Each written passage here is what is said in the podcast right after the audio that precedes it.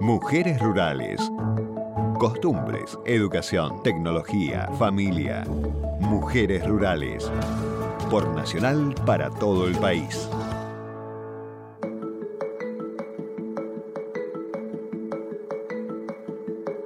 Un nuevo encuentro en Mujeres Rurales.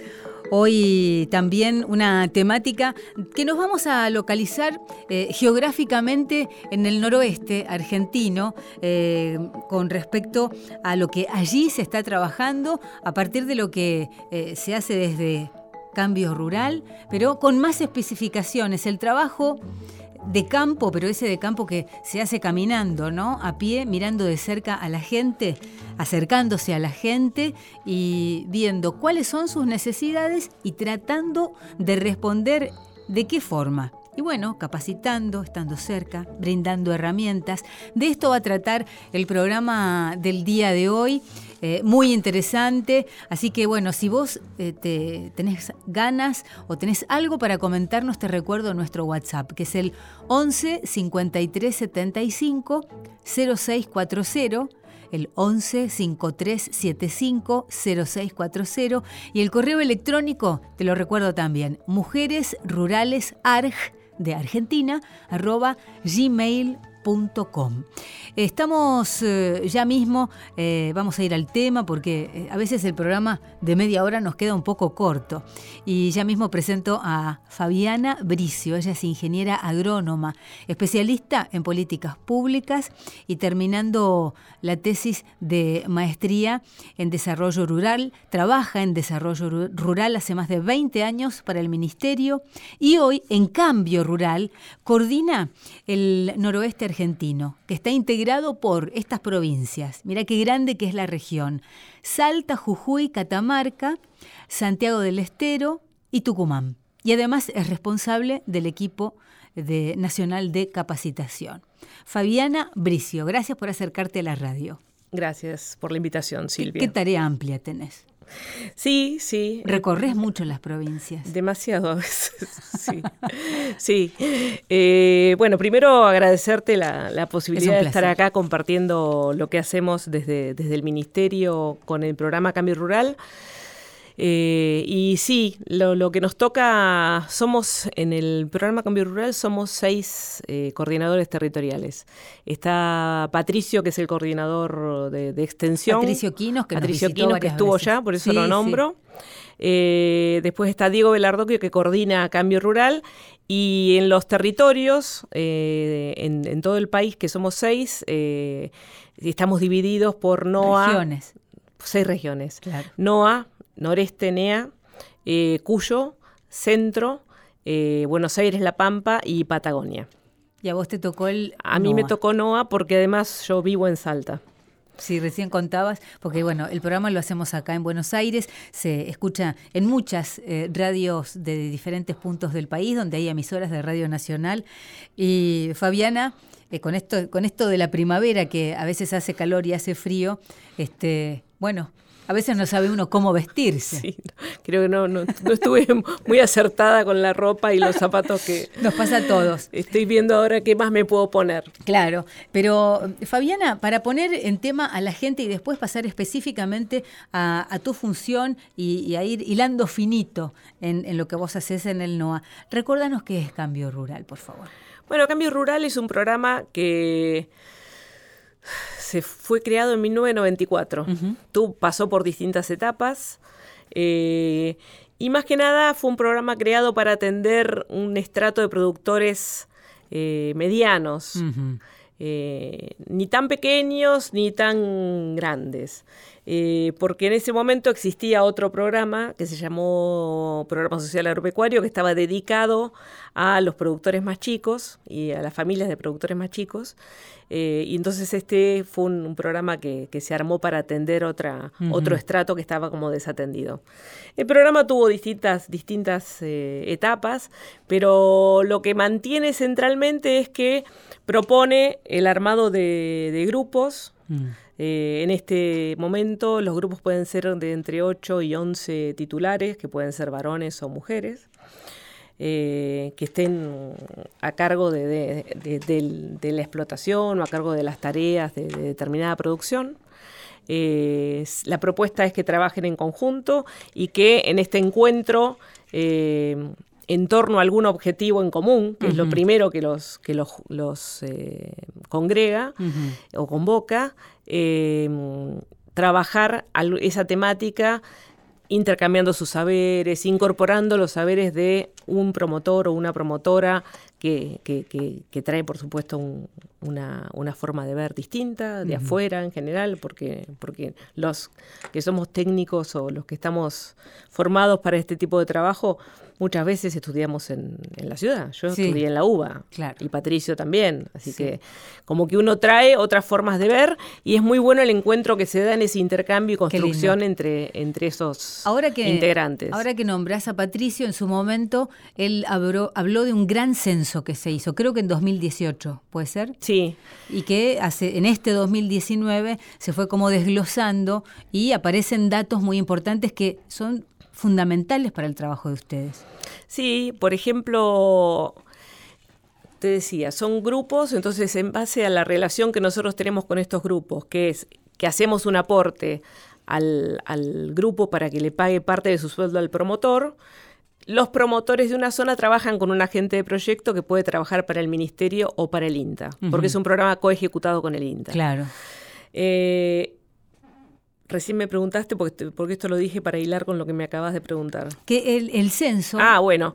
Entonces, como tenemos acceso a esta cantidad, en este momento debemos estar teniendo 500 grupos activos en todo el país y tenemos un sistema desde Cambio Rural eh, que funciona en el Ministerio, eh, un sistema informático que nos permite hacer encuestas, censos, analizarlas. Y bueno, salen eh, muchas cuestiones. Eh, por ejemplo, sabemos que la mayoría de los titulares de los grupos son varones. Eh, tenemos ahí un problema, para mí, un problema de, invisibilización, porque muchas veces hay mujeres opinando y en muchos de los cursos que estamos haciendo nos dicen, sí, porque después vuelve a la casa, o como decía Patricia el otro día, mm. viene el varón a la capacitación y después le tiene que estar explicando a la señora en vez de mandar directamente. ¿Por qué no fue la señora? Entonces ahí estamos indagando. ¿Habrá mucho de eh, cultural eso? O... Y sí, sí, es lo mismo que pasa en la ciudad. En la ciudad estará hoy un poquito más atenuado, pero, pero sí, la ruralidad tiene, una... arraigo a la cosa tradicional. Y excepto sea que es una mujer jefa de familia, que se quedó sola, porque o porque el marido, porque la pareja, porque murió, porque emigró, porque se separó, por lo que fuera, eh, es muy difícil llegar y que te, lo primero que te digan es que la titular es ella o comparto. Después sí, te dicen no, porque decidimos juntos, pero lo cierto es que el que se presenta y el que sale al espacio público es el varón y eso sigue siendo así. Vos te especializaste también eh, en la cuestión de género y generaciones. eso también viene bien explicarlo porque eh, son dos puntas que se tocan muy sensiblemente. Sí, justamente ahora estamos eh, en todo el país. Eh, ya en el NOA tuvimos un curso en Tucumán y otro en La Rioja. Eh, con equipos de INTA y con equipos de cambio rural y con los promotores y promotoras también de los grupos de abastecimiento local, que se llaman GAL, que con los que trabaja el INTA. En el territorio en general compartimos, en las agencias de extensión de INTA, el territorio es compartido por las tareas que hace el INTA y por los promotores de cambio rural y los promotores de, estos grupos GAL. Y bueno, eh, estuvimos trabajando con dos capacitadoras de INTA y dos eh, que no son de INTA, que son más especialistas en género, eh, el tema de desarrollo territorial con enfoque de género y generación. Eh, un poco para ver todo este tema de, cuán invisibilizada estaba la mujer y qué pasa en el recambio generacional en, estas empresas familiares. Porque en el censo se planteó como un problema eh, en algunas familias esta temática la están hablando eh, y saben que no los hijos no se quieren hacer cargo o saben que sí se quieren quedar, pero lo que nos llamó la atención es que había un porcentaje como de un 30% que ni siquiera habían hablado del tema. Eh, entonces nos parecía que teníamos que empezar nosotros también a sensibilizarnos, nosotros y nuestros equipos eh, en territorio, eh, sobre estos temas, para empezar a mirar qué pasa, porque por ahí algunos, algunas veces uno se centra mucho en lo productivo, que es importante. Por supuesto. Pero hay, unas, hay cuestiones sociales que eh, complejizan un poco me parece que siempre nosotros desde las, desde las políticas públicas pensamos cómo podemos hacer para que los jóvenes se queden y en realidad no les preguntamos qué necesitan para que se queden. Estamos todo el tiempo viendo y se van y por qué no se quedan y pero nos parece que hay que ahondar en esto de entender qué propuesta se le puede hacer desde las políticas públicas, un escambio rural, puede haber miles más, que eh, hagan que, el campo sea una elección y no un lugar para quedarse porque no me quedó ninguna otra opción, ¿no? Claro, hay muchas cosas que intervienen en eso. Pensaba mientras te escuchaba, eh, a veces eh, los accesos son complicados, a veces la cuestión de la tecnología, la conectividad. Hoy el mundo se plantea desde diferentes, teniendo el celular en la mano, todo el mundo, hace como que uno tenga una, sensación de pertenencia como algo más inmediata, ¿no? Entonces el campo o este lugar, si uno no, no encuentra esta respuesta, ah, que a veces no tiene tan, tan claro qué, cuál es la pregunta que le tiene que hacer, qué es mm. lo que querría cambiar, por ahí entre todos, pero sí es necesario un, un encuentro donde uno pueda exponer como esto que hace el censo, ¿no? Encontrar este, este vacío donde, bueno, hay algo que hacer para que estos chicos decidan quedarse, pero porque el lugar ofrece un montón de cosas, mucha potencialidad tal vez. Tal cual. Nosotros estamos en Mujeres Rurales, estamos con Fabiana Bricio, el tema es apasionante, ella coordina en cambio rural toda la región del NOA, pero se ha especializado también, pone la mirada con un equipo de gente, como recién mencionaba, en mujeres y generación. Falta un rato todavía, pero tenemos música.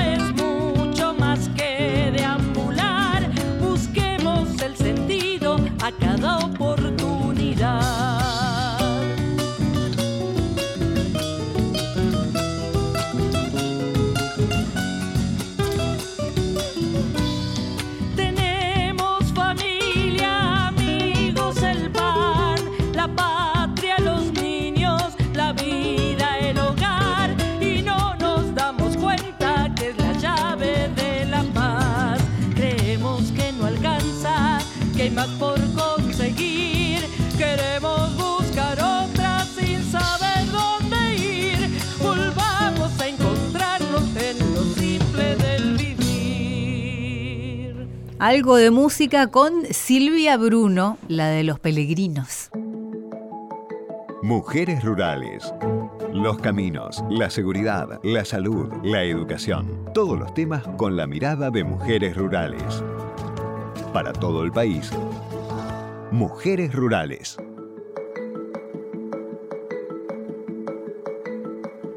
Ustedes tienen que saber que cuando hay música en radio, hay otro programa de radio que no sale al aire y es lo que sucede en el fuera de micrófono, que es muy, muy rico, nutritivo y divertido. Y así la estamos pasando con Fabiana Bricio. Ella es ingeniera agrónoma, especialista en políticas públicas, está terminando la tesis de maestría en desarrollo rural, trabaja en desarrollo rural hace más de 20 años para el Ministerio.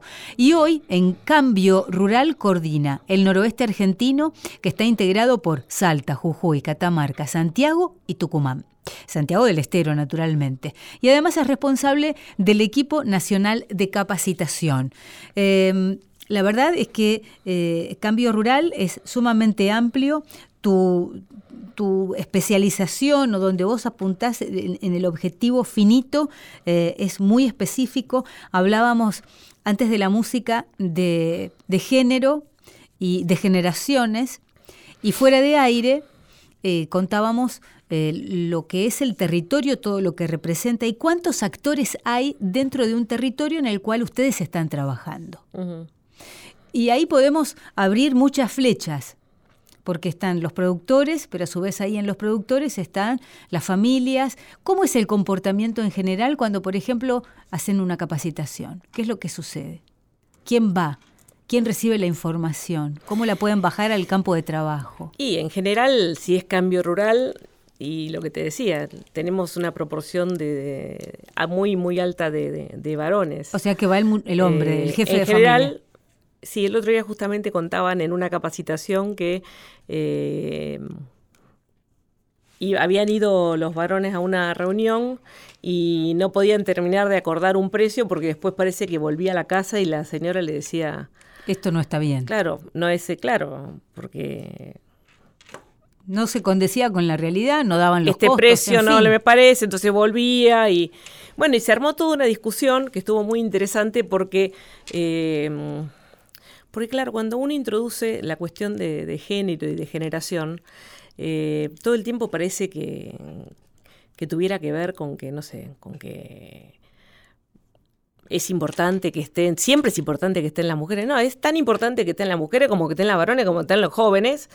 Lo que hacemos hincapié es la importancia de escuchar todas las voces, porque si pensamos en eficiencia, en vez de tener cinco reuniones para tratar un tema, si escuchás todas las voces, en una lo resolvés. Claro, y acá es el tema de quiénes son los actores que participan. Los que van no, no son todos los que participan. No, porque hay, hay partes de, la familia que están invisibilizadas, como las mujeres, como... Eh, porque es muy, así como el ministerio o el INTA son muy masculinos en las estructuras, en el campo nos pasa lo mismo. Em, Entonces hay que hacer un esfuerzo por ver más allá de sus narices. Cuando vos hablabas de, de todas las cosas que hay que hacer, y las problemáticas que se tratan siempre tienen que ver con la cuestión de eh, la producción. Y, hay, por supuesto, ingenieros agrónomos, hay gente que atiende a los animales, como los veterinarios, pero estaría faltando eh, otro tipo de capacitación que tienen que ver más con, no sé si se llama relaciones humanas, pero tiene que ver con lo social.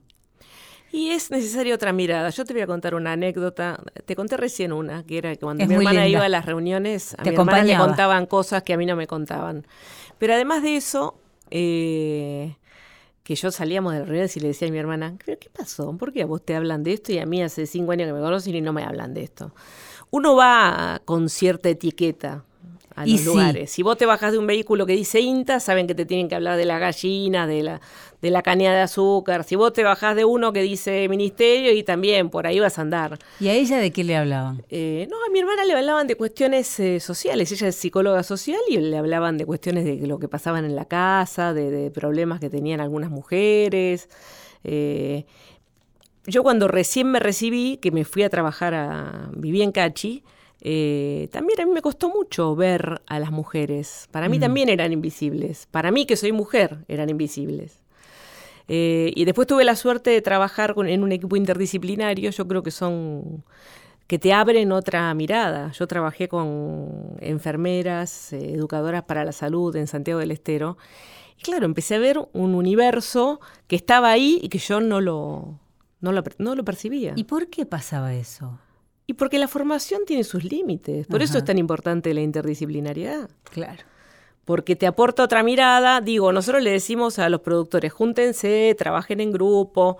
Eh, bueno, nosotros también tenemos que aprender los profesionales a poder convivir con otros que tienen una mirada distinta, que te van a traer otras problemáticas y claro, y vas como completando el mapa, como que se van agregando escenas y, colores y tanto de las mujeres, de los varones, de las profesiones. Me parece que el tema es la diversidad, el aguantar porque es aguantar muchas veces. Hay que aprender a trabajar en la diversidad.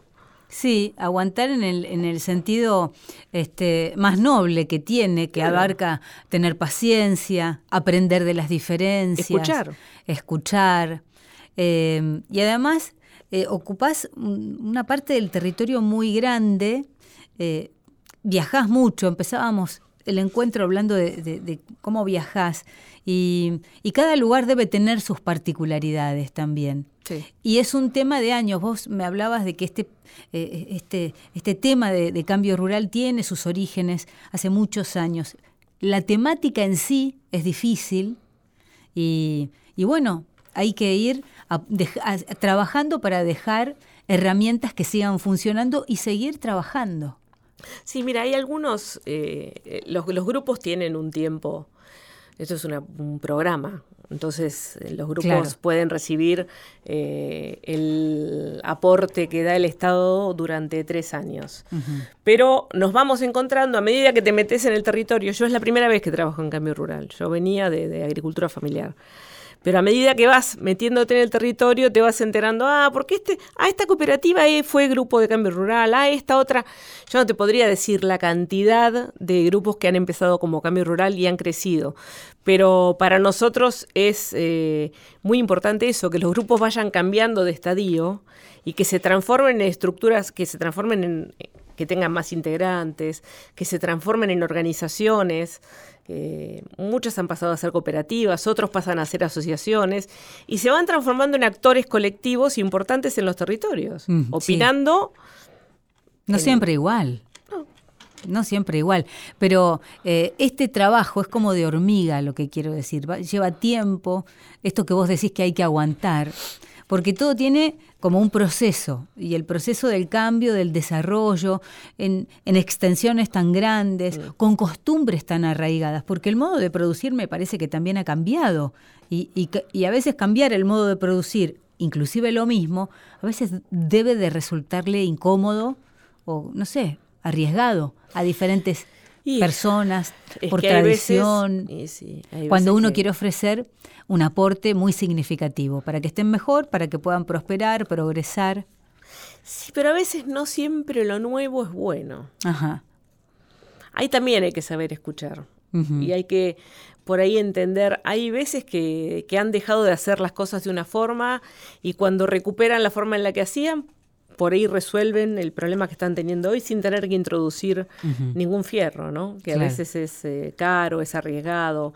A veces con cambiar formas alcanza, con acomodar distinto alcanza.